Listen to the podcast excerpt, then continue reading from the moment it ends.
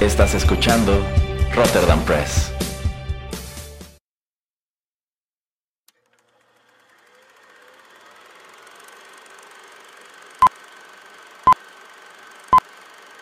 Rotterdam Press presenta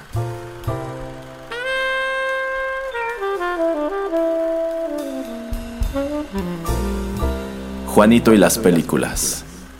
Un espacio reservado para el séptimo arte.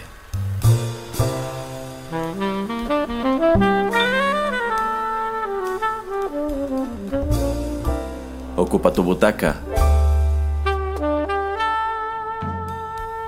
Comenzamos.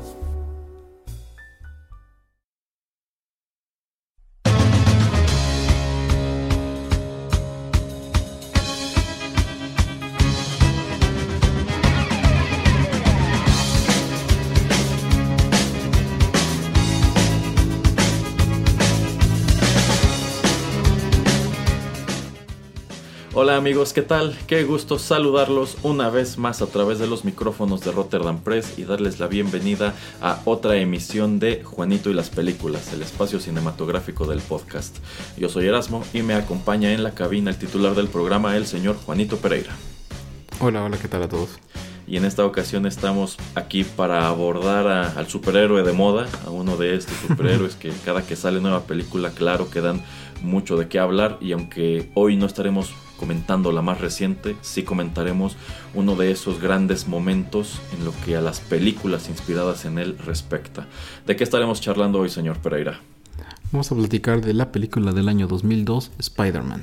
Así es, Spider-Man dirigida por Sam Raimi. Este fue un título muy llamativo y muy taquillero allá de vuelta en el año 2002. Es una de las encarnaciones más populares y más queridas del personaje, así que a través de los siguientes bloques estaremos desmenuzando todo eso. Y yo creo que es muy importante dejarlo claro desde ahora. Este programa está dedicado de lleno a lo que es Spider-Man de 2002. Yo sé que hay muchas cosas que el señor Pereira y yo podríamos decir sobre las secuelas y cosas que ustedes quizás estarían esperando escuchar, pero bueno, para mantener las cosas un poco en orden y porque en su momento ya podremos hablar de esos otros títulos, hoy nos enfocaremos sobre todo en el filme original de 2002. Así que, sin mayor preámbulo, señor Pereira, vamos con música.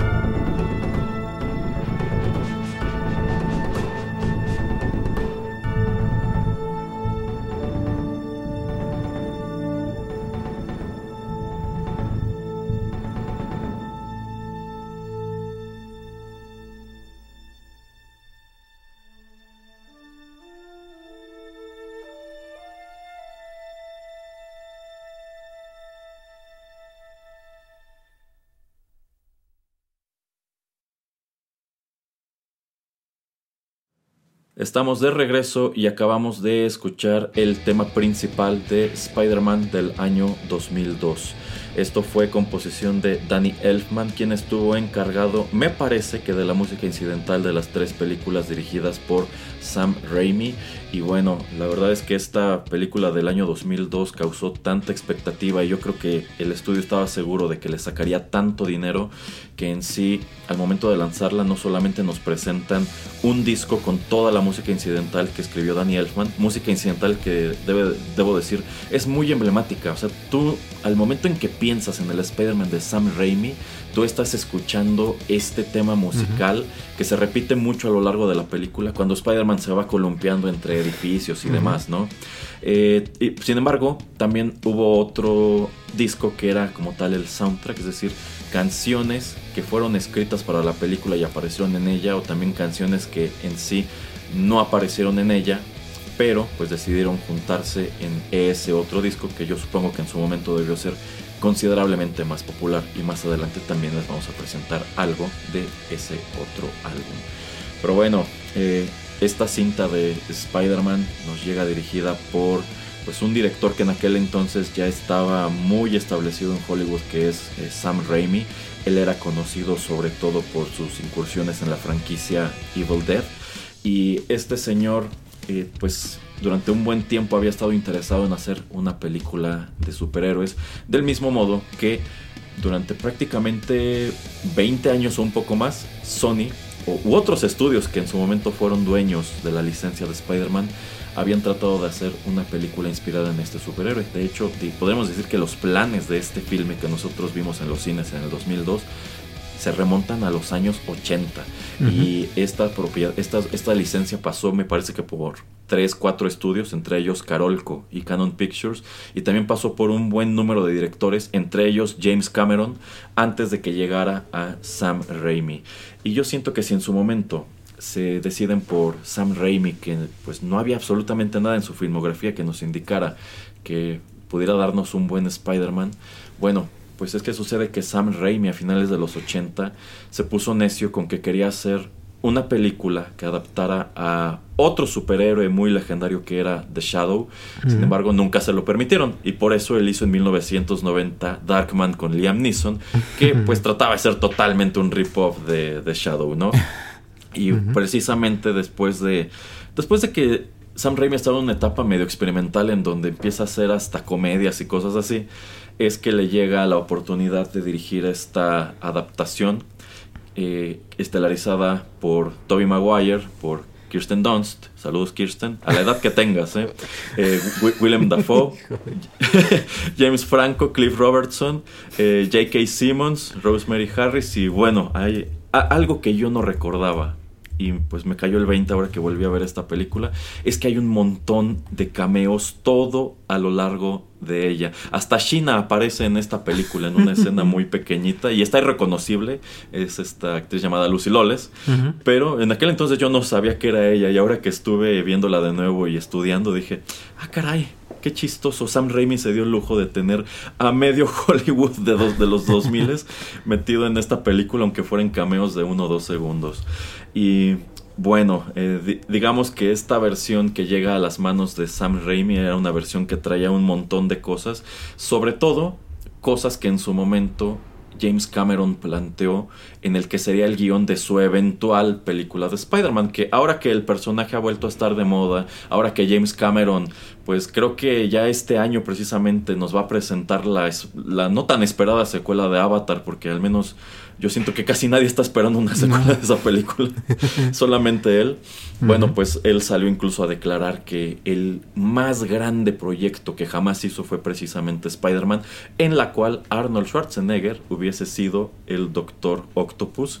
Y no sé, mirando en retrospectiva, creo que habría sido algo muy interesante. Si en su momento James Cameron soltó el proyecto de Spider-Man es porque se fue a hacer Titanic. Y creo que estuvo bien. Creo que estuvo bien que él se fuera a hacer Titanic y que dejaran a Sam Raimi hacer lo que hizo en esta película que terminó por ser una superproducción y un gran blockbuster. Esta fue la tercera película más taquillera del año 2002 y no me di a la tarea de investigar cuáles la rebasaron. Pero, pues digamos que esta película ha ha, ha, envejecido muy bien, no solamente en cuanto a cómo se ve. Es importante señalar que este es un Spider-Man que casi todo el tiempo es CGI, pero pues mientras que, ok, el cine de superhéroes actualmente es enorme, en aquel entonces no lo era, y por lo regular todo mundo te dirá, el cine de superhéroes es lo que es hoy por Christopher Nolan y también por Iron Man del año 2008, pero yo considero que ese unsung hero o ese, ese, filme que de pronto medio pasa desapercibido es precisamente este, porque este fue el que vino a demostrar, bueno, las películas de superhéroes no son netamente películas infantiles. Esta no es una película infantil. Claro que la idea era vendérsela a los niños, pero demostró que podía ser muchísimo más que eso. Señor Pereira, ¿qué le parece Spider-Man de 2002? Sí, eh, nada más para terminar eh, eh, eso que estás comentando al final, cabe señalar que X-Men, la primera película sale pues unos meses antes en 2001. obviamente pues no hay manera de que eh, Sam Raimi o quien haya escrito el guion de Spider-Man pues pudieran hacer algunas modificaciones o cambios para pues tal vez tratar de emular o, cambiar un poco la película para que se pareciera, que bueno que no, la verdad. Eh, yo digo que más que X-Men, porque no, no soy yo súper fan de esas dos, tres películas eh, iniciales de, de X-Men. No, yo tampoco. más que esas, yo creo que fue esta de Spider-Man la que hizo notar a Hollywood que eh, los superhéroes eran, algo viable. Eh, hicieron como que se le prendiera el foco a, otras gentes, a, otros productores como a Kevin Feige para pues tratar de armar esto lo que pues ya conocemos ahora como el MCU.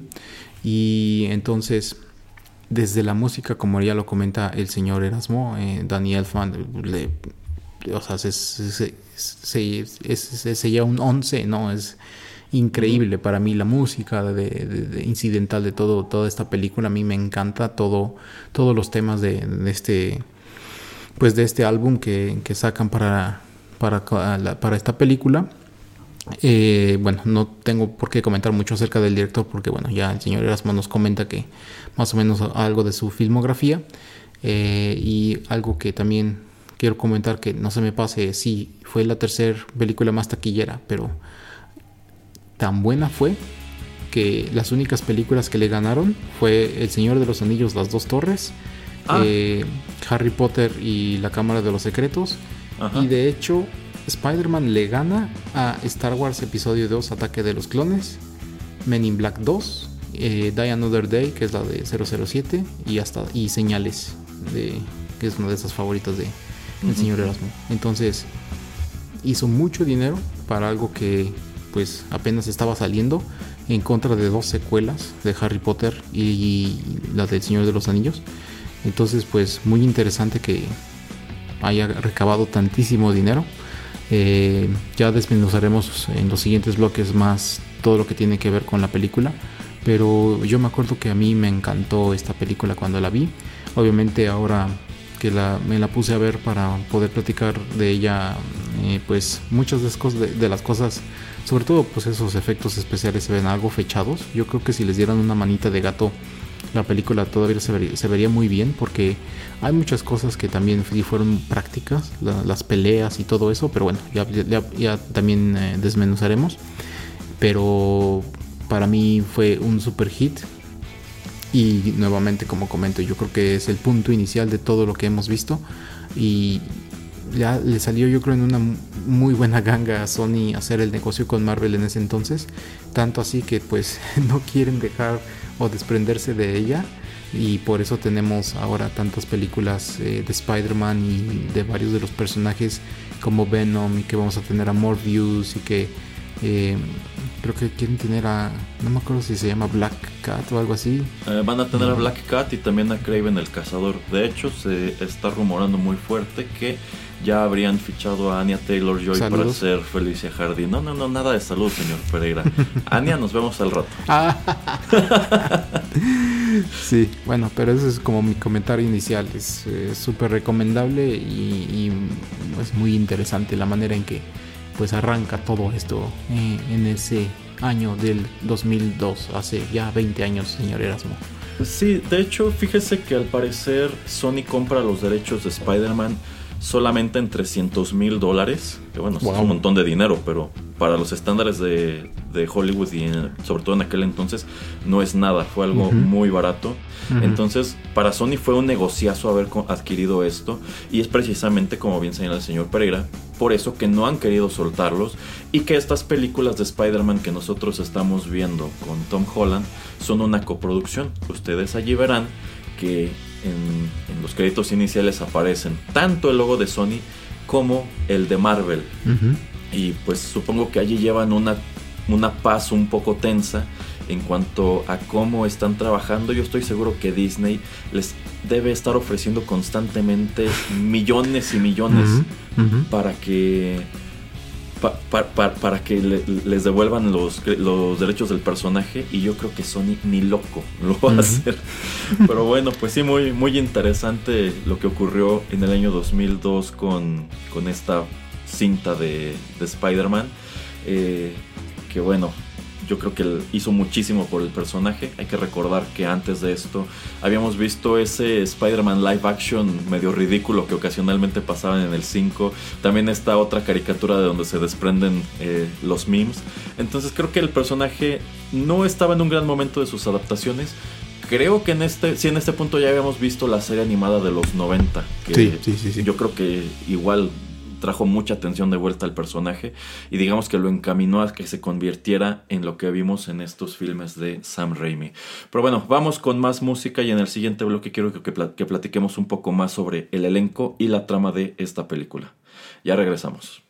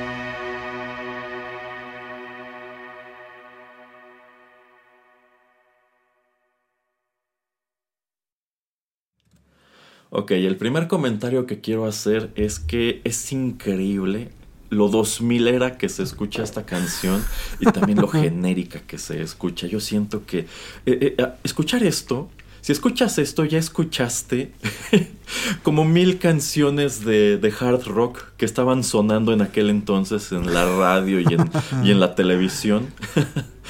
pero bueno, esta canción se tituló Hero. Eh, es interpretada por Chad Kroger y Josie Scott.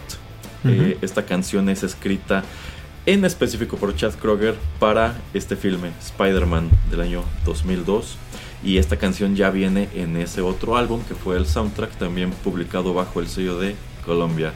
Eh, Chad Kroger, para quienes no lo sepan, es uno de los cantantes de rock más odiados de los 2000 porque este señor era el frontman de esta otra banda que ah bueno es todavía de, esta otra banda que le encanta al señor Pereira Nickelback. Que bueno, yo no sé por qué no presentaron en su momento esto como Nickelback, porque suena totalmente como cualquier cosa que pudieras haber encontrado de, ellos. Es más, creo que precisamente ellos escriben una canción que aparece en la película de Daredevil con Ben Affleck. Creo que sí son ellos, pero bueno, suena exageradamente parecido a esto. Y me parece que la canción como tal no llega a escucharse en la película pero en su momento sí fue presentada como el tema de, la misma, como el tema de Spider-Man. Es decir, tú ibas a comprar este disco a la tienda por esta canción, lo cual me parece tristísimo. ¿Cómo ves, señor Pereira?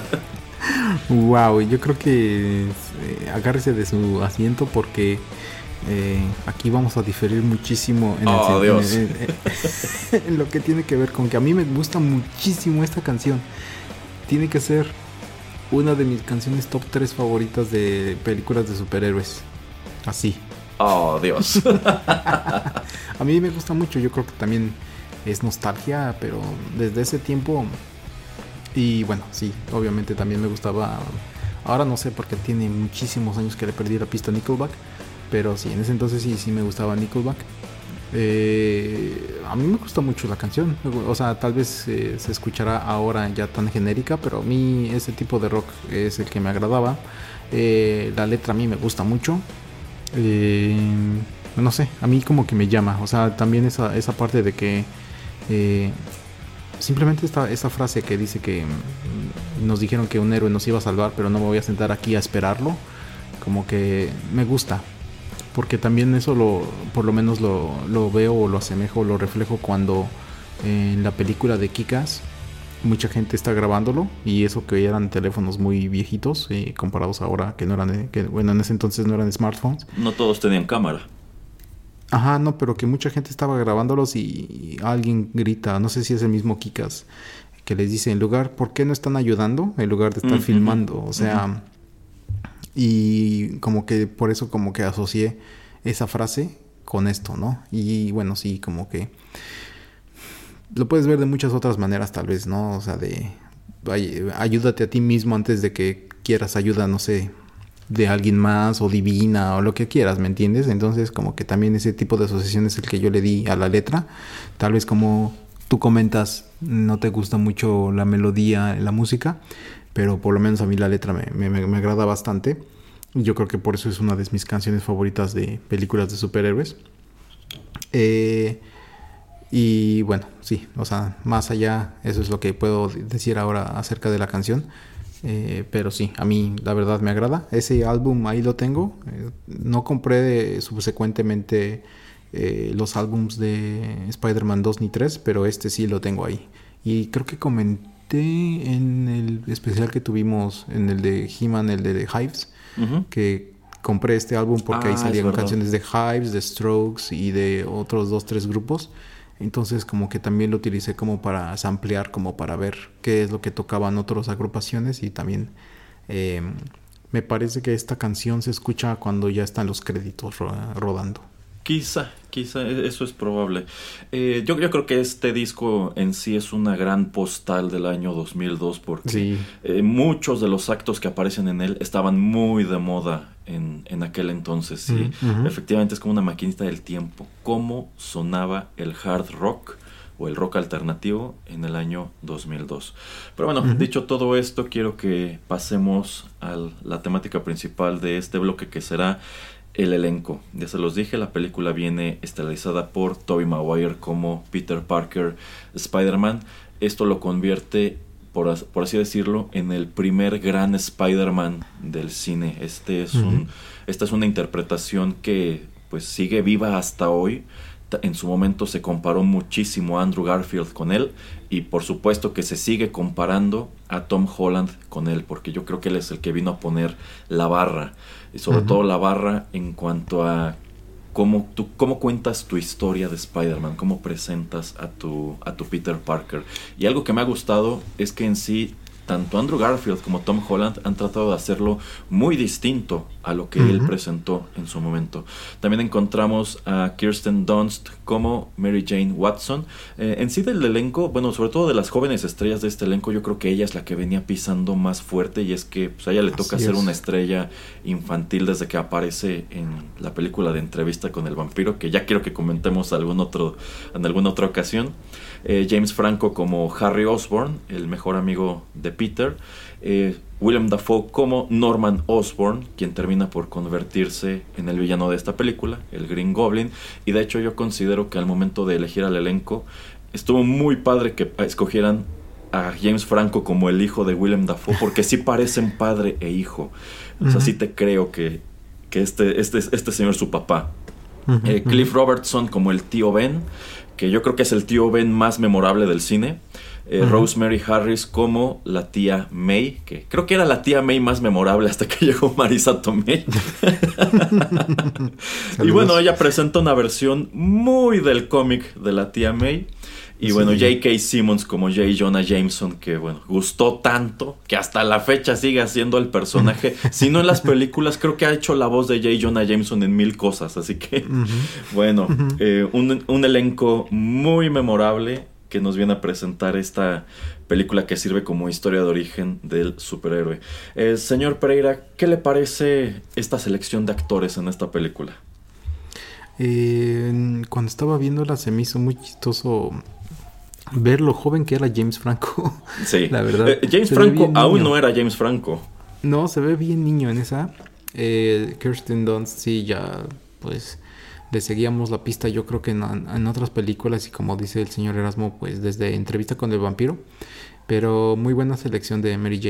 Eh, Watson. Em, Toby Maguire, no recuerdo haberlo visto en nada. no, de hecho, este fue su gran breakthrough. Y de hecho, él ni siquiera fue estrella infantil. Creo que tiene 3, 4 películas antes que esta. Pero a partir de aquí se convierte en un actor súper relevante durante algunos años. Si bien él se puso a hacer más como cine indie antes que grandes blockbusters. Creo que estaría muy interesante traer un programa solamente dedicado a él porque como que pues, se ha desvanecido y ha desaparecido mucho, ¿no? De la escena. Es que está más eh, ocupado jugando póker, señor Pereira. Le va mejor. Saludos, Jessica Chastain. no, no. sí, exactamente, estamos ocupados en eso. Eh, y bueno, a mí me encanta este, este Peter Parker. A mí sí se me hace alguien algo todo nerd, eh, introvertido, alguien que eh, pues le gusta la chica de al lado porque aquí mantienen esto que Mary Jane es la vecina de, Peter Parker. Eh, me gusta que pues tratan de presentarlo como pues un estudiante que le gusta mucho la fotografía, mantienen mucho eh, pues muchas de las cosas que vemos en el cómic y bueno William Dafoe pues ya desde entonces tenía un repertorio increíble o sea creo que hizo Platoon también entonces, increíble todo lo que ha sucedido con la carrera de, ese actor. Eh, bueno, no son secretos porque si han visto los trailers de la última película de Spider-Man, pues aparece también ahí. Entonces, muy, muy chido que eh, pues se ha mantenido bastante constante en, la manera en, que él actúa. No le conozco casi ninguna película mala al señor. Entonces, a mí me gusta mucho que él haya sido el enemigo principal de, de Spider-Man en esta película. Y algo que pues me iba a guardar, pero yo creo que más rápido, nada más porque estamos hablando de elenco.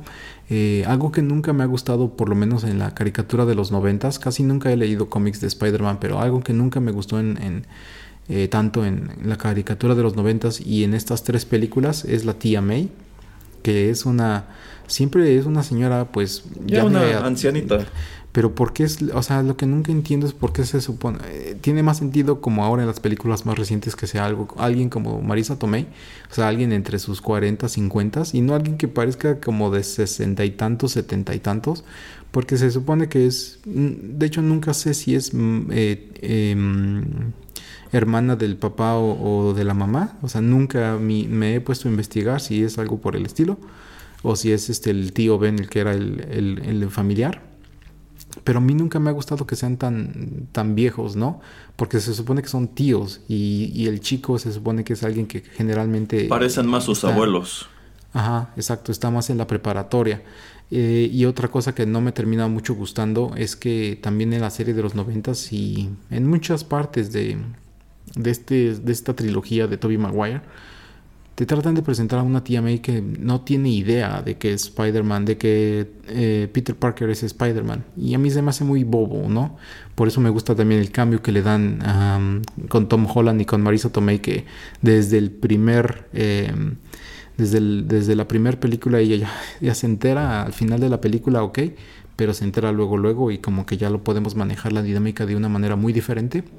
Em, pero ya quitando eso, me, agrada. O sea, me agrada a la señora que, hace a la tía May y también eh, el tío Ben también me agradan bastante. Entonces, yo creo que es un cast muy redondo. Y como ya está diciendo el señor eh, Erasmo, bueno, este J. Jonah Jameson es así como que sublime. Eh, y aunque no lo vemos tanto ahora en las nuevas películas, bueno, J.K. Simmons pues como que ha cambiado o, lo ha hecho renacer de una manera diferente en, la, en este nuevo, nueve, en estas eh, nuevas películas de, Tom Holland, aunque es algo distinto y si no han visto la, nueva película mejor no, no digo nada más, pero de la trilogía inicial de los años 2000 eh, J.K. Simmons sí se la lleva y es espectacular como J. Jonah Jameson, la verdad. Eh, sí, sí. Nada más para aclarar esta cuestión del árbol familiar de los Parker. Es el tío Ben. El tío Ben es el hermano mayor del papá de Peter. Ah, eh, Entonces él digamos que sí tiene un lazo sanguíneo directo. yo, yo también tenía entendido o tenía la impresión de que era la tía May, que ella era hermana de, me parece que de la mamá de Peter, pero no. El tío Ben es papá, eh, perdón, es hermano mayor del papá de, de Peter. Y sí, a mí también siempre me causó mucho ruido que fueran tan mayores. Eh, la actriz que hace la tía May efectivamente tiene como 60 años al momento de hacer esta película. Entonces te pone a pensar, eh, pues, qué edad tenían los papás de Peter. Si este Peter me están diciendo que tiene aproximadamente 17, 18 años, eh, pues, ¿por qué es tan... ¿Por qué es tan, de edad tan avanzada la tía May? Yo creo que en su momento sí se criticó mucho que Marisa Tomei hiciera una versión más joven y más sexy de la tía May, pero tiene más lógica, sobre todo si tomamos en cuenta que ese Peter es más joven que el que te están presentando acá y es que en realidad pues estos actores no eran tan jóvenes como lo son los que están haciendo los personajes actualmente en el MCU, que sí se ven como tal como adolescentes. Sin embargo, pues esta era una práctica muy común en aquel entonces de poner a veinteañeros a ser adolescentes porque si te tardabas cuatro años en hacer la película no iba a ser tan notorio el envejecimiento que eso es exactamente lo que pasó por ejemplo en Stranger Things que los niños se veían como niños en la primera temporada pero ya no se veían nada niños en la segunda porque solo aparece creo que un año después y en ese año todos crecieron un diablal no y es exactamente también lo que está pasando con Tom Holland que cuando te lo presentan en Civil War se ve muy joven. En este momento ya empieza ya no, ya no se ve tan tan joven, ya está embarneciendo un poco, lo mismo está sucediendo con, con Zendaya. Pero bueno, eh, yo creo que el elenco de esta película estuvo muy bien. Creo que la elección de actores para cada personaje estuvo muy padre también. Y siento que, sobre todo si nos enfocamos en Toby Maguire, eh, ya lo hemos dicho antes y creo que seguirá diciéndose durante muchísimo tiempo. Tobey Maguire nos dio un excelente Peter Parker y un Peter Parker mucho más cercano a lo que se supone que es el personaje en los cómics. Porque Andrew Garfield en su momento, por la manera en que lo interpretó, yo jamás te hubiera comprado que ese era el nerd impopular de la escuela. Claro que no. Y tampoco ocurre eso con Tom Holland. Como que sí te presentan a los tres como pues un chico inteligente, ¿no? Pero de los tres, el más awkward, el que menos habilidades sociales tiene y el que pareciera que también tiene menos posibilidades de conquistar a la chica, es este. Y yo siento que funciona muy padre que pues mientras que tú ves a un Peter que está eternamente enamorado de Mary Jane y está consciente de que no tiene ninguna posibilidad porque esta Mary Jane está saliendo con Flash Thompson, que es el chico popular, que tiene un auto y bueno, parte de el auto es lo que nos lleva al drama del tío Ben más adelante. Pues te queda claro que este Peter no es popular por ninguna parte, tú ves cómo lo bulean y cómo llegado a cierto punto decide que ya no se va a dejar porque tiene la habilidad para ya no dejarse y eso me gusta que también lo lleva a esa confrontación, a esa conversación muy importante con el tío Ben, ya prácticamente hacia el segundo acto de esta película, que es cuando Peter se convierte de lleno en Spider-Man. Así que, pues sí, Toby lo hizo muy bien. Yo creo que incluso si mañana dijeran que Tom Holland ya no será el personaje y lo van a reemplazar con alguien más para que haga Miles Morales o para que haga otra encarnación de Peter Parker, yo siento que al actor que escojan no lo van a comparar con Tom Holland, no lo van a comparar con Andrew Garfield, lo van a comparar con Toby Maguire. Si no es que dicen... Ojalá fuera otra vez Toby Maguire. Pero bueno, eh, no sé si el señor Pereira tenga algo más que comentar sobre Toby en específico o vamos con más música. Solamente, eh, sí, quiero darle la razón acerca de eso de eh, que nos presentan a, a, Toby Maguire como algo más cercano a los cómics, como este personaje introvertido que tal vez nunca va a conseguir a la chica y a eso es de las cosas que a mí me terminaron por gustar como en, las nuevas películas de Spider-Man nuevamente. Que como que a todos eh, no depende tanto del nivel socioeconómico, sino que todos como van a esta nueva escuela, a esta escuela como especial como para chicos superdotados, chicos muy inteligentes, como que eso nivela el campo y ya no lo tenemos que ver como así como que el chico raro o el chico extraño que no tiene amigos o que no puede socializar o que existen los grupitos em, de las preparatorias que tanto hemos visto en, los, películas de los 80s, 90s y 2000s de, en Estados Unidos, sino que pues es algo muy diferente. Entonces a mí me gusta mucho ese Toby Maguire y no sé si vaya a ser posible replicarlo con todo esto de que pues ya es muy diferente el ambiente y las estructuras eh, escolares allá en Estados Unidos y con esto de la tolerancia y el tratar de eh, pues tratar de conocer a gente que le gusten otro tipo de cuestiones o de cosas que no sean las que tal vez a ti te gustan siempre o eso de que tenemos como a este tipo nuevo de generación que eh, pues le puede gustar cosas entre comillas muy nerd y también que pueden hacer deportes y ser muy chidos etcétera. Como que hay gente que ahora ahora mismo eh, pisa o tiene experiencia o, o, tiene intereses en muchos en muchos ámbitos en muchas cosas y que eso ya no es mal, o sea, no es mal visto o no, no te pueden ya encasillar tanto en, en, algún personaje o en algún tipo de, eh, sí, de, descripción y por eso yo creo que también vamos a recordar mucho al, al, Spider-Man o al, más que nada al Peter Parker de, de Tobey Maguire. Exactamente, pero bueno, ahora sí, vamos con más música y continuamos la charla en el siguiente bloque.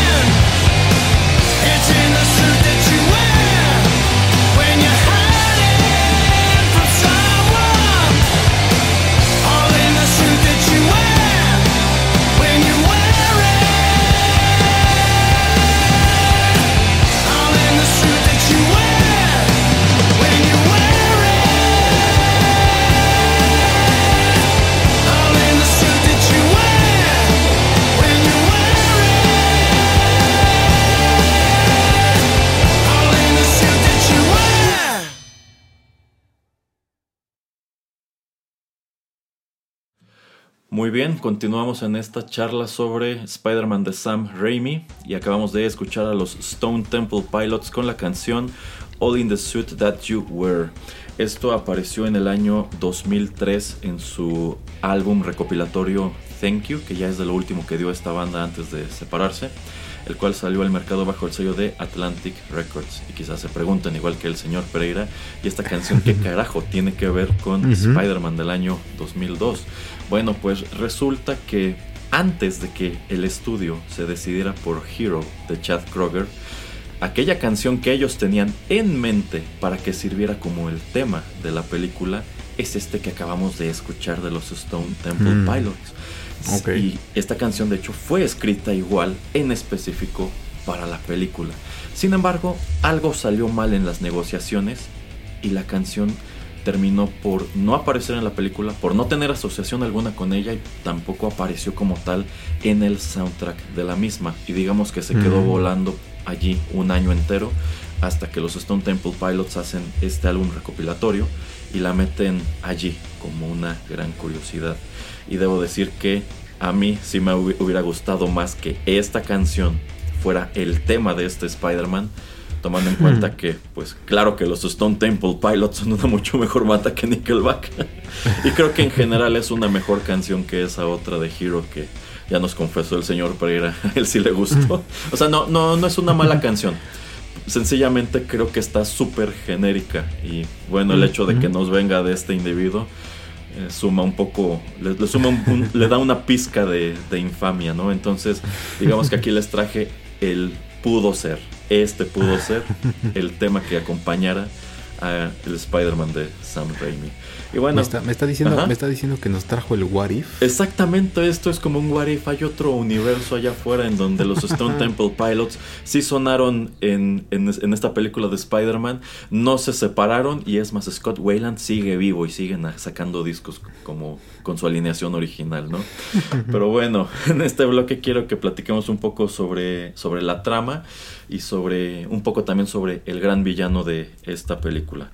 Al principio de esta cinta nosotros encontramos a Peter Parker, como ya nos lo describió el señor Pereira, un estudiante medio nerd que le gusta la fotografía, que está perdidamente enamorado de su vecina, de su vecina de al lado, Mary Jane Watson, quien a su vez tiene un novio más rico y popular, una chica que tiene problemas familiares y quien pues sueña con convertirse en una gran actriz. De hecho, ese es un hilo conductor del personaje a lo largo de las tres películas de Sam Raimi. Y bueno, el, gran breakthrough para Peter viene en una excursión escolar que hacen, me parece que... No, me acuerdo si esto ocurre dentro de Oscorp o es como tal en algún laboratorio. Sí. es en Oscorp, ¿verdad? En donde ocurre lo de la araña. Peter es mordido por una araña modificada genéticamente y me gusta mucho que esa araña hasta tiene los colores de Spider-Man. La araña es totalmente CGI y siento que es un efecto que ha envejecido un poquito mal. Pero bueno, gracias a esta mordida, Peter comienza a desarrollar un número de, de poderes que termina por convertirlo en un metahumano que más adelante se transforma en Spider-Man. Me gusta mucho cómo desarrollan la evolución de Peter a lo largo de esta película. En sí, él tarda casi una hora en convertirse en Spider-Man como tal. Me gusta mucho cómo él empieza a descubrir sus poderes, cómo se da cuenta que puede trepar paredes, cómo puede sacar de las muñecas la telaraña. Y cómo en realidad tampoco está muy seguro de cómo funciona esto. Porque yo siento que sobre todo si lo comparas con lo que viste en su momento con Andrew Garfield, ese es un Spider-Man que aprende a ser Spider-Man muy rápido a este le cuesta trabajo. Yo, por ejemplo, no me acordaba que cuando empieza a columpiarse entre los edificios, hay partes en donde parece que se va a caer y se, va a romper la cara contra el pavimento. y hasta va gritando así como que, wow, wow, no sé lo que estoy haciendo. Este. Y bueno, en realidad lo que lo lleva a convertirse en Spider-Man, igual que en todas sus historias de origen, es el hecho de que su tío Ben muere a manos de un criminal armado y él, al momento de pues ir a buscar a este criminal y vengar la muerte del tío, descubre que ese es un criminal al cual él, sin proponérselo, incluso le ayudó a cometer un robo más adelante en esta misma historia. ¿Qué le parece la historia de origen de Spider-Man aquí, señor Pereira? Eh, pues sí, como ya estamos comentando, ¿no? Es el año 2002, es una de las primeras películas eh, de superhéroes eh, de esta nueva generación. obviamente tenemos que tener la, parte de la historia de origen y bueno, en ese punto muy poca gente tal vez que no veía la caricatura o que no leía el cómic, pues tenía conocimiento de que Peter Parker era picado por una, una de estas arañas y que eso es lo que le, daba como los poderes, ¿no? Entonces a mí me gusta mucho eso que pues se va a la cama, le da hasta este tipo como de fiebre, ¿no? Como que pues algo entró a su sistema. Eh, se despierta al día siguiente, la fuerza que él tiene es diferente, ya no necesita los lentes y ya acá el cuerpo lo tiene acá súper eh, fornido, ya se hizo muchísimo más fuerte de, la noche a la mañana. Em, me parece muy chistoso todo eso y la manera en que pues él no puede controlar y no sabe cómo controlar este nuevo sistema que tiene, que es el lanzar las telarañas, que lo mete en problemas con, Flash en, la escuela, al eh, pues él tirar de una manera pues errónea esta telaraña hacia un plato con, comida ahí en la, en el, a, la, hora del almuerzo y al tratar de recuperar la telaraña pues este traste sale volando y le pega en la cabeza a Flash. Y bueno, tenemos ahí una escena donde eh, nos explican, yo creo que de una manera muy inteligente y, y, rápida e inteligente, lo que es este el Spider Sense. Em, entonces, como que no tenían de por qué hay como que meter una escena después de, ay, es que el Spider Sense y cuando eh, tienes este tingling de porque viene el peligro y la, la, la. O sea, hay muchas películas que hacen eso erróneamente. Aquí rápidamente en una escena nos enseñan cuáles son estos nueve tipos de, sentidos que él tiene como para identificar el peligro y a mí me encanta esa parte. Y lo que comenta el señor Erasmo es otra de esas cosas que a mí me gustaron mucho, que se toma su tiempo eh, este Peter Parker en entender y en aprender cómo eh, balancearse con la telaraña, cómo subir por las paredes, eh, pues hasta de hecho la primera pelea que él tiene con eh, este luchador ahí en, en, este lugar como de peleas para recabar dinero. Simplemente ahí, o sea, cuando lo están dando de golpes con la silla, yo, él creo que entiende, ok, soy así de fuerte que todo esto lo puedo resistir, ¿no? O sea, como que no es que lo haya tomado él de como entrenamiento adrede, sino que de todas maneras esa experiencia le está dando eh, de alguna manera una, una pista de, todo lo que él puede tomar, o sea, de todo el, daño y todos los impactos que él puede tener. Entonces a mí me agrada que también es muy paulatino la manera en que él se convierte y que este es un paso eh, pues ahí a medias de, de poder eh, trasladarse de, no solamente alguien con poderes, sino convertirse en alguien que trata de pues trabajar para el bien y trabajar para ayudar a, la gente que necesitada, ¿no? Entonces eh, me agrada mucho cómo nos cuentan la historia de, Peter Parker. De hecho, a mí me gusta que empieza siendo un Spider-Man muy egoísta, porque en realidad él al descubrir estos poderes, no, su intención no es ayudar a la gente, sino beneficiarse a sí mismo. Es decir, él decide ir a este evento de luchas porque sabe que si derrota a este luchador que es este Macho Man Randy Savage, eh, le van a dar creo que 3 mil dólares y él quiere ese dinero para comprar un auto e impresionar a Mary Jane. Y pues él en sí ok, provoca sin querer la pelea con Flash Thompson, pero cuando se da cuenta que puede ganar la pelea, él decide darle una paliza a Flash. Y es precisamente por eso que el tío Ben lo regaña antes de dejarlo en el lugar de las luchas. Porque pues se da cuenta que Peter está cambiando. Él no sabe exactamente hasta qué punto está cambiando. Pero me gusta mucho el discurso que le da, de que las decisiones que él tome en este punto de su vida son las que lo llevarán a convertirse en el hombre que será el resto de su vida. Y yo creo que ese es un discurso que paga sobre todo no del todo, pero yo siento que paga un poco en Spider-Man 3. Creo que en Spider-Man 3 hizo falta un flashazo de regreso a ese diálogo con el tío Ben.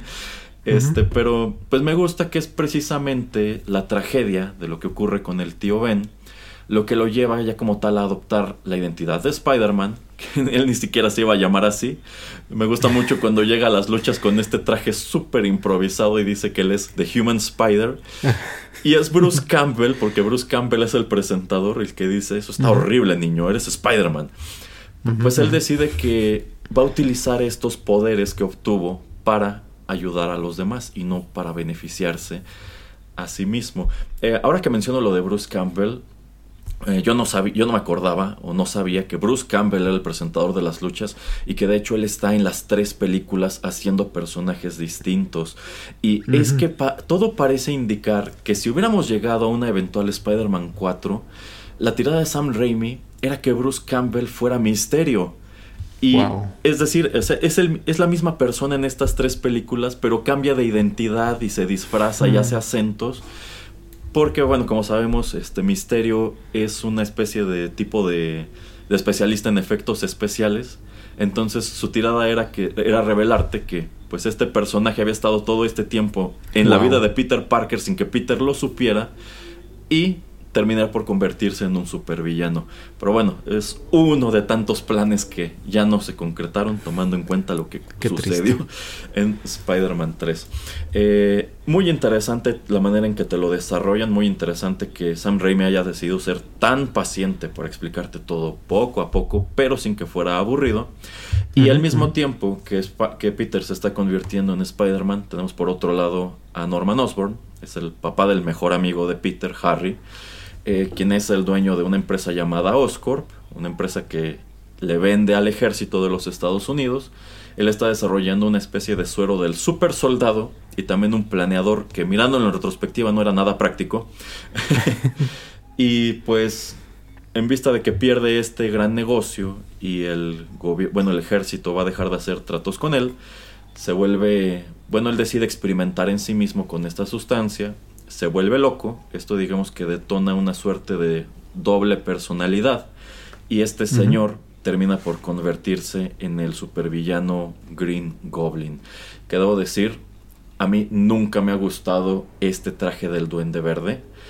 Para mí parece un villano de los Power Rangers y tampoco me gusta que tiene el mismo mal que los villanos de los Power Rangers. Este duende verde no tiene una boca, bueno, sí tiene una boca, pero esa boca no se mueve, esta es una máscara totalmente fija.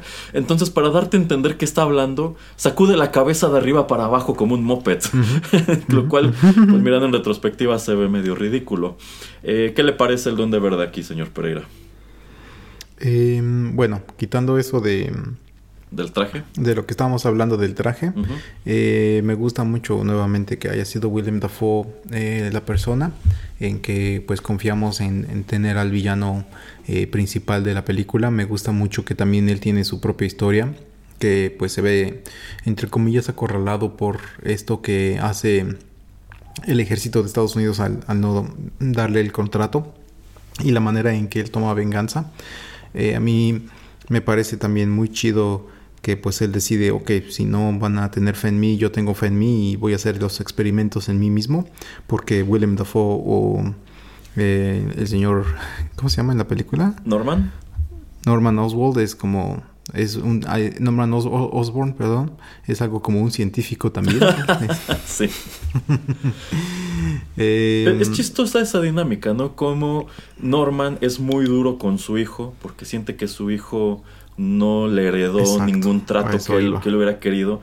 Y sirve más de figura paterna de Peter. O sea, él, eh, eh, me gusta mucho este intercambio cuando están afuera de su limusina y conoce a Peter y como que él ve en Peter todo lo que a él le gustaría que fuera Harry, que fuera inteligente, que se interesara por la ciencia y bueno, eh, a, mí me parece una dinámica muy interesante y me gusta que esa dinámica todos estos años después, más de 20, más de 20 años después, vino a pagar en una película que no tiene nada que ver con esta.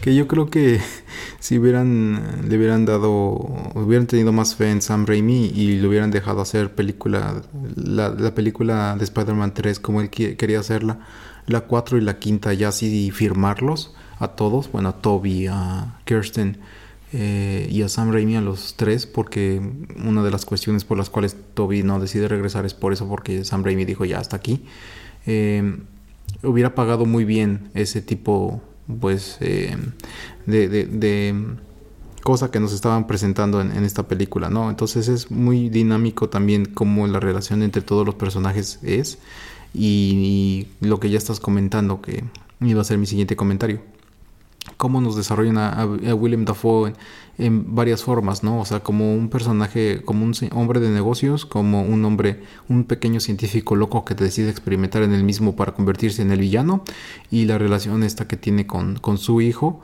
y pues lo que causa el conflicto con su mejor amigo eh, Peter Parker. Entonces eso a mí me gusta mucho eh, y hace que el guion sea muy rico, la verdad. Está muy bien pensada esta película. Eh, sí, de hecho te deja un montón de cosas sobre la mesa. Yo creo que en todo momento tuvieron la intención de hacer una secuela de esto. Si bien creo que jamás se imaginaron que la película fuera a hacer tanto dinero.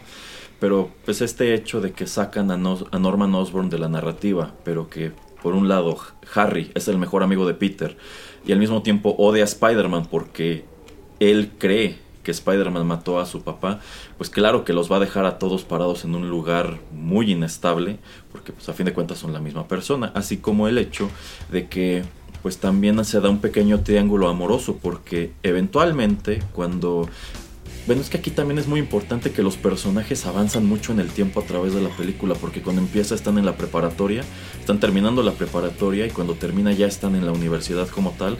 Al principio de la película Mary Jane es la novia de Flash Thompson y eventualmente se convierte en la novia de Harry, pero ella termina por enamorarse de, de Peter al final y es algo que vuelve muy turbulenta la relación entre estos tres personajes en las siguientes dos películas. Sobre todo en la última que toman algunas decisiones medio sacadas de la manga, sobre todo también metiendo en escena a Gwen Stacy, pero bueno, o sea, como que como que la historia no es autoconclusiva, o sea, sí es una historia de origen del personaje, pero te deja un buen número de elementos por explorar todavía más adelante y como ya sabemos, la segunda película hizo un excelente trabajo con todo lo que, con todo lo que quedó y es una lástima creo yo que en su momento no le hayan tenido la fe suficiente a, Sam Raimi, sobre todo si tomamos en cuenta que es el estudio el que echó a perder Spider-Man 3, pues de haber continuado esa historia. Por ejemplo, esto que comento de que Bruce Campbell se habría convertido eventualmente en misterio, creo que habría sido una revelación muy interesante, ¿no? ¿Cómo hubiera jugado sus cartas? ¿Qué hubiera pasado con el hombre de arena, que en realidad no, no muere, qué hubiera pasado con el simbiote, que tampoco nos queda claro si de, de verdad lo destruyeron por completo o Venom regresará de algún modo. A lo mejor hubieran terminado por introducir a Carnage, no lo sé. Yo siento que es un universo que se quedó de cierta manera estancado.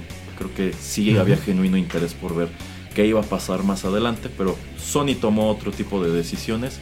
Y quién sabe, ya comentábamos cuando platicamos sobre Batman Returns, como está este cómic de Batman 89 que ya estoy leyendo y está muy padre, que es como la continuación que nunca vimos de los filmes de Tim Burton. ¿Quién quita? Y en algún momento podríamos ver una continuación de ese tipo, de lo que fue en su momento el Spider-Man de Sam Raimi, ¿no? Podría ser, sería algo bastante interesante. Sí, sí, sí. Pero bueno, ya para entrar en la recta final de este comentario, señor Pereira, vamos con más música y regresamos con la última información de esta película.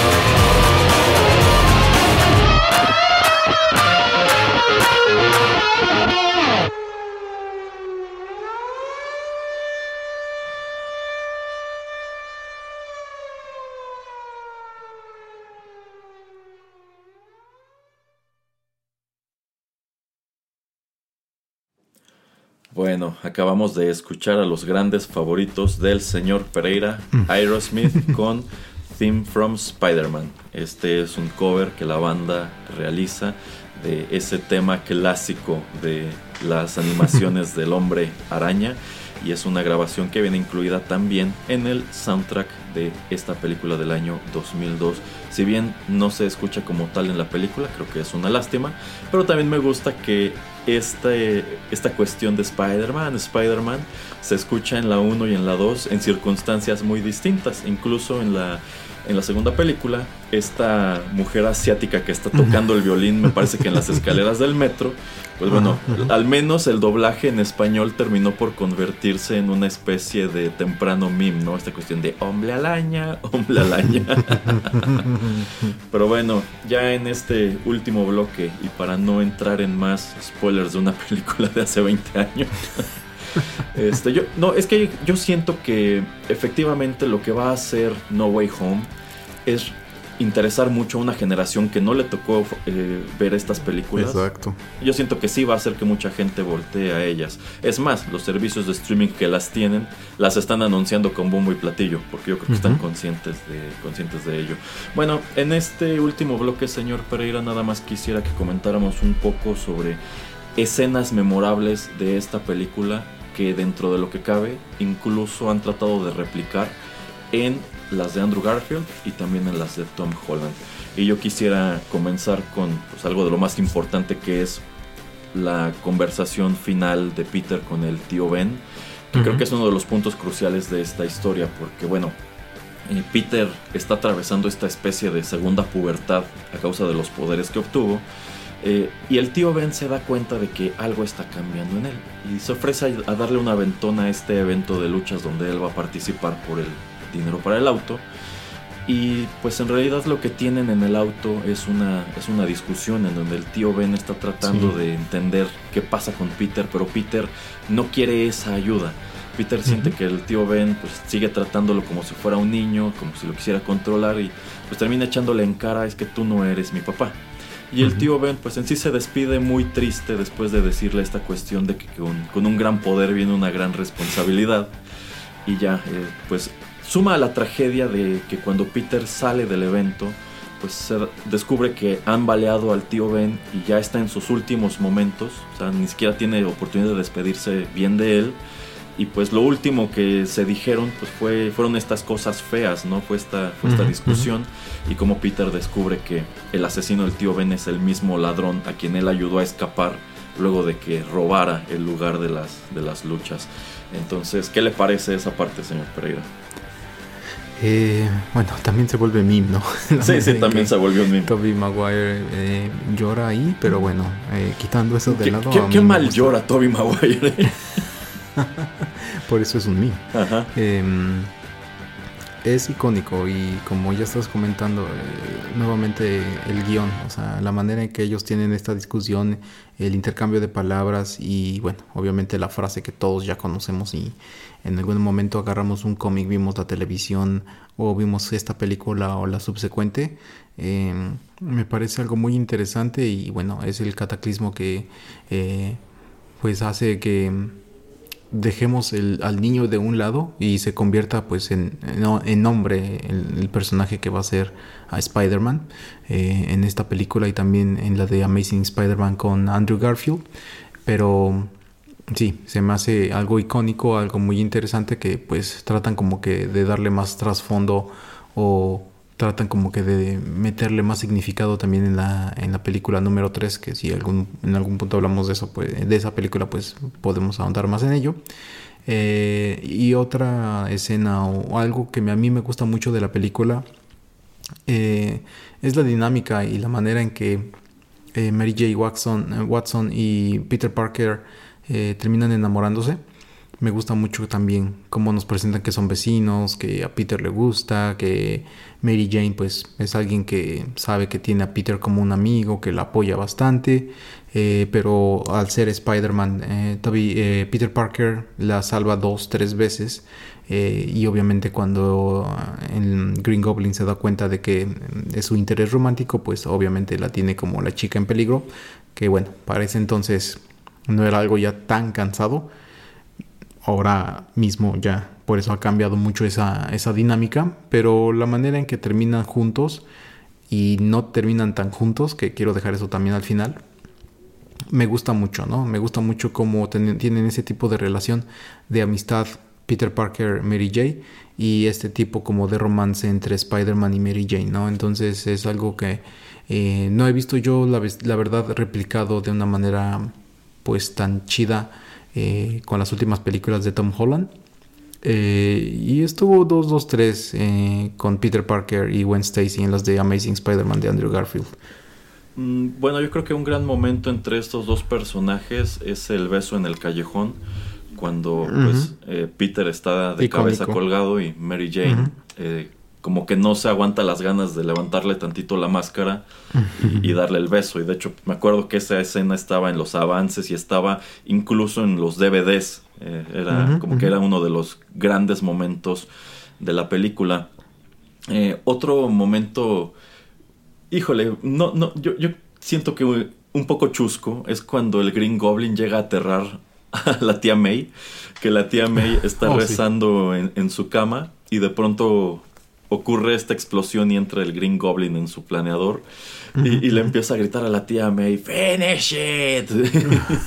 y la tía May, deliver us from evil.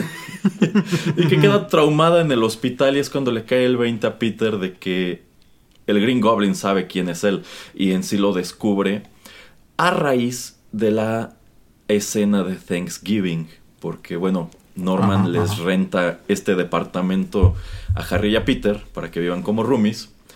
Y tienen su celebración de Thanksgiving allí. Eh, Norman ya está convertido en el Green Goblin. Eh, Toby, bueno, Peter en, Spider-Man. Eh, habían peleado en esta casa o en este edificio que se estaba incendiando. Y es en ese momento donde ambos descubren la identidad secreta del otro. Peter porque empieza a sangrar del brazo, justo donde el Green Goblin lo cortó. Y bueno, a Peter le cae el 20 en ese momento de que de quién es este este villano. Y el villano efectivamente se da la tarea primero de aterrorizar a la tía May y después de raptar a Mary Jane. ¿De qué más se acuerda, señor Pereira? Mm, a mí, de hecho, esa primera escena donde mm, eh, Norman eh, se convierte en Green Goblin y tenemos este desfile con estos globos, globos eh, inflables ahí a través de la ciudad de, la ciudad de Nueva York, de las calles de Nueva York. Eh, bueno, ve un poco ya fechado todo eso, pero también me acuerdo que eso era, eh, lo veías mucho en los trailers o lo veías mucho en escenas de avance en canales como MTV. Em, pero de todas maneras, a mí me gusta mucho esa escena de acción y todo lo que sucede ahí. Em, obviamente pues es eh, raro verlo ahora, pero como una buena presentación para, para ver lo amenazante y, lo peligroso que, podía ser eh, eh, Green, Goblin. Entonces, si no es así como super wow la escena, pero sí es de esas escenas que me acuerdo mucho. Yo también me acuerdo mucho de estas conversaciones que tiene Norman Osborn consigo mismo cuando ya explotó de lleno esa cuestión de la personalidad múltiple, que, bueno, él está en este penthouse donde vive y tiene un gran espejo. Y e, es muy como de Gollum en, El Señor de los Anillos, ¿no? Que por un lado tienes a Norman Osborn, eh, que está como que muy sacado de onda por todo lo que está ocurriendo, pero tienes también al Green Goblin que siempre te lo muestran en el espejo. Eh, que lo está alentando a hacer todas estas cosas horribles. Y un detalle que yo nunca noté, pero pues descubrí precisamente investigando para este programa es el hecho de que el aspecto de ambas personalidades es distinto, empezando por cómo están peinados, porque Norman Osborn tiene un peinado y el Green Goblin tiene el cabello todo, todo revuelto. Y eh, cuando es Norman Osborn, le pusieron eh, una dentadura para que tuviera dientes normales y cuando es el Green mm. Goblin, se la quitaban para que lucieran los dientes eh, naturales de, de, William Dafoe, que pues están medio torcidos. Entonces se veía un poco, un poco más siniestro. Y me gusta que pues este es un, e, esta es una cuestión que incluso pareciera haberle heredado a Harry en Spider-Man 3, esta cuestión de la doble personalidad. Es algo que no termina por pagar. También es un poco inexplicable cómo atrás de ese espejo estaba como la guarida del Green Goblin. Pero bueno, es parte de lo que hace interesante el personaje. ¿Qué más, señor Pereira?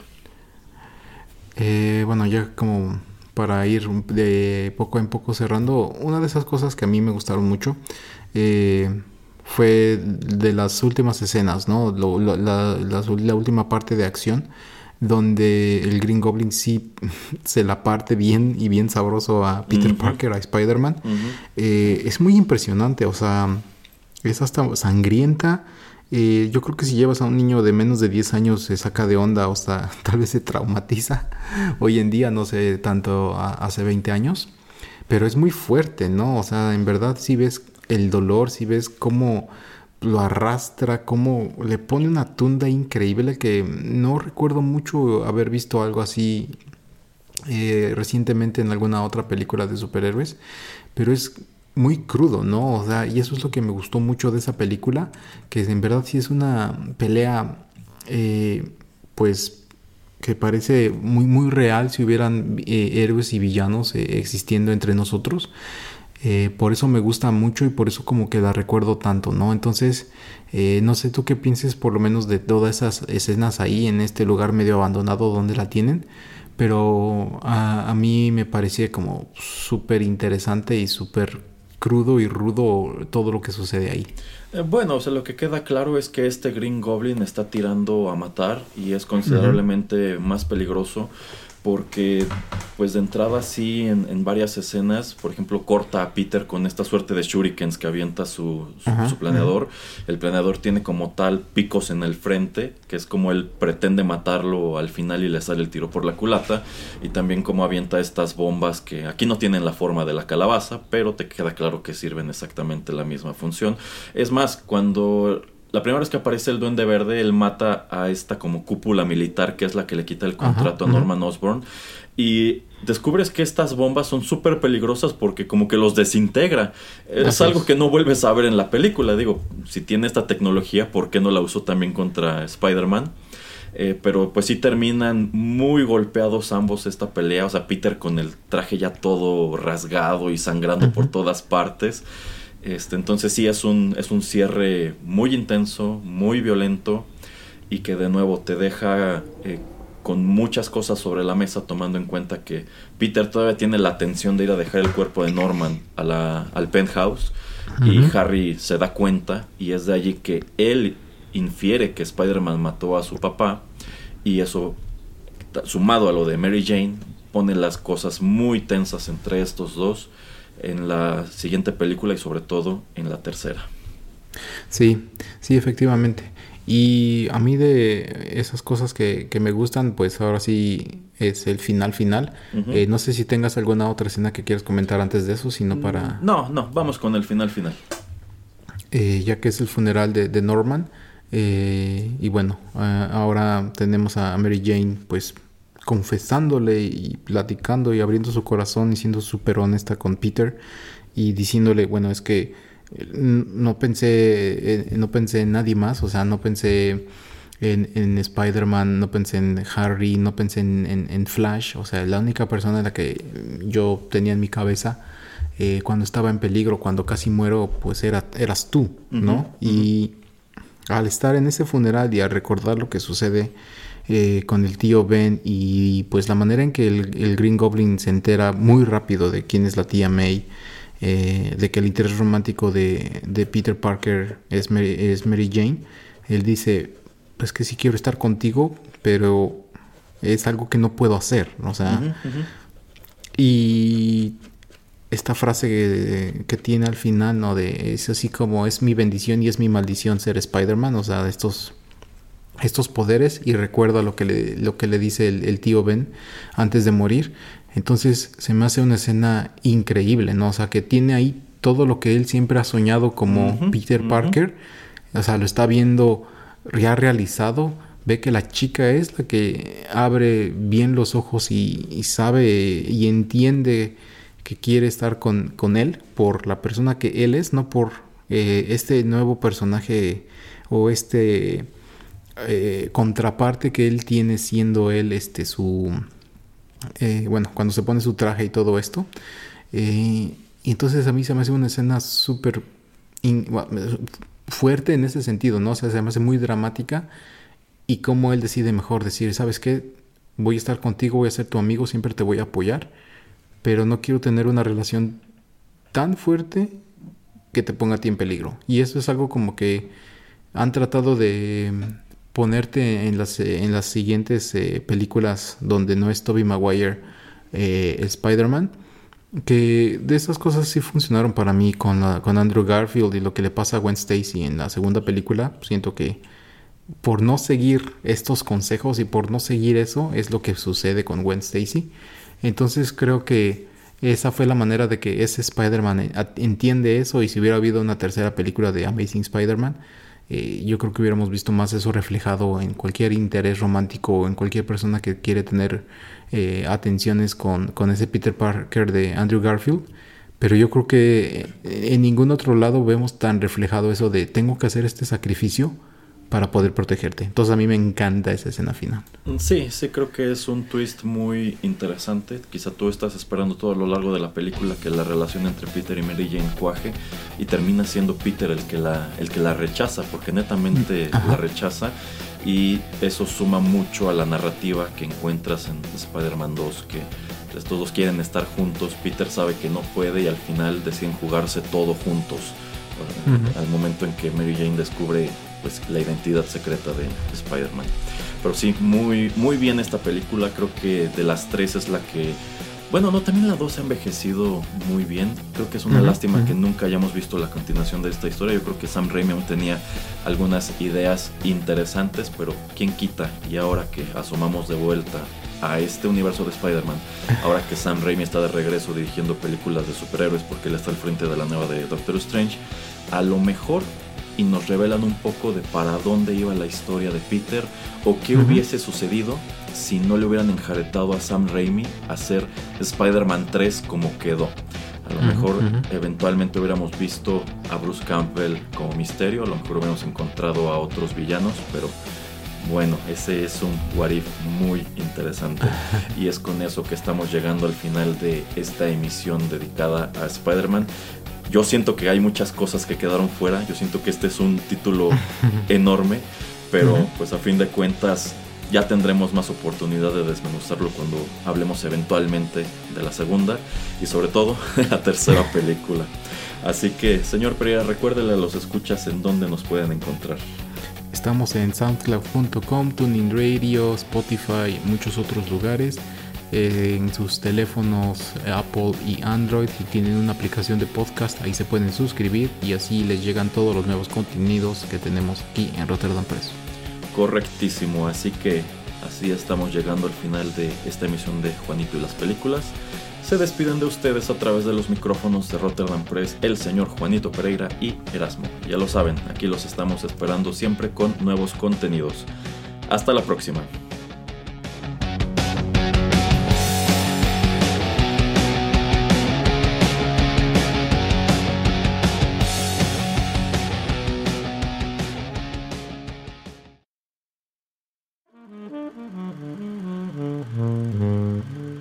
Juanito y las películas llegó a su fin.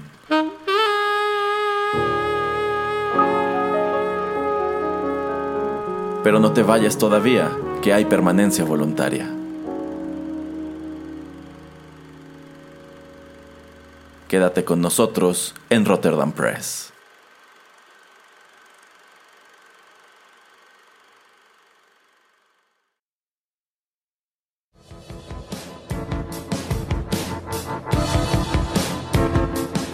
Estás escuchando Rotterdam Press.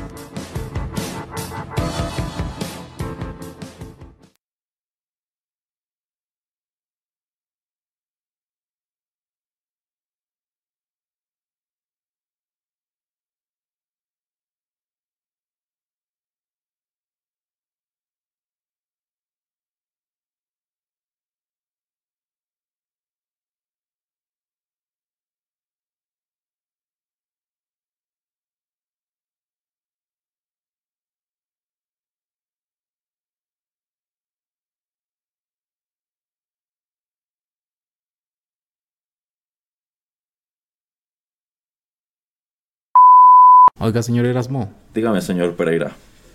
Yo siempre me he preguntado, ¿quién limpia todas esas telarañas? o sea, va Spider-Man ahí de, lado en lado y todo eso y se supone que es algo, un tejido así súper fuerte y poderoso. ¿Es biodegradable o eh, tiene que ir a la ciudad de Nueva York a ponerle algún tipo de impuesto a ese tipo de telarañas al señor Peter Park? ¿Qué, qué, qué pasa? O sea, explíqueme, explíqueme. Necesito respuestas, las necesito ahora.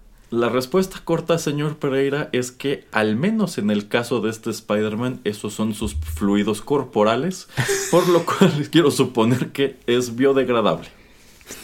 Muy bien, muy bien. Gracias por la respuesta. De nada.